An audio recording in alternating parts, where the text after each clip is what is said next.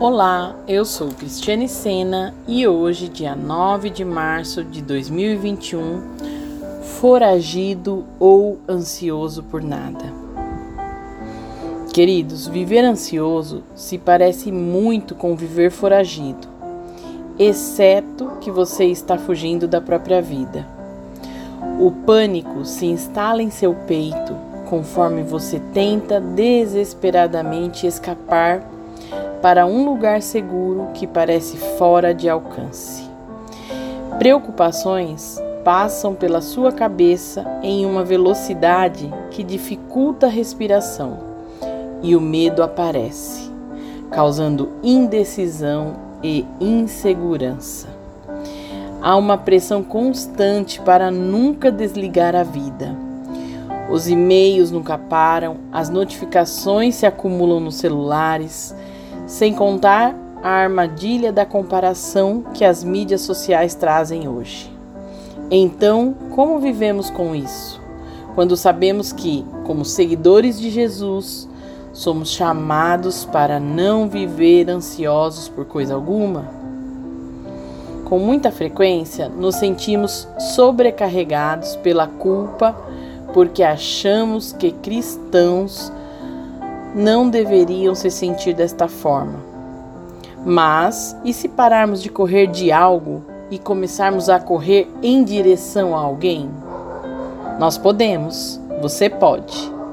A promessa de que podemos viver sem nos preocuparmos com alguma coisa não é baseada no que conseguimos produzir, mas na presença de Deus.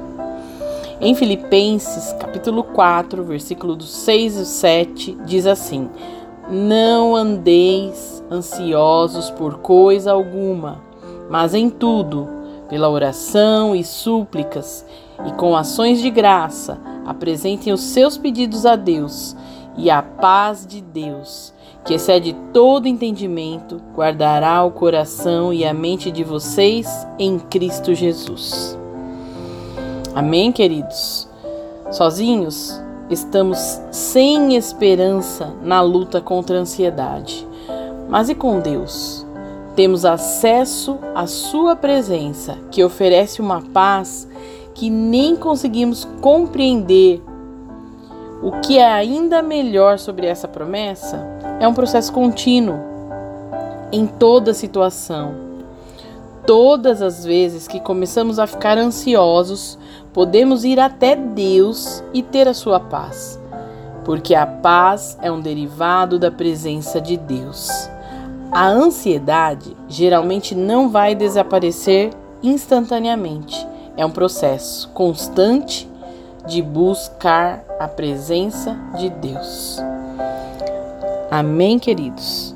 Que eu e você possamos estar e buscar este processo da presença de Deus em nós, para que a paz dele, que excede todo entendimento, guarde os nossos corações e a nossa mente em Cristo Jesus. Que Deus te abençoe, um ótimo dia, beijo no coração.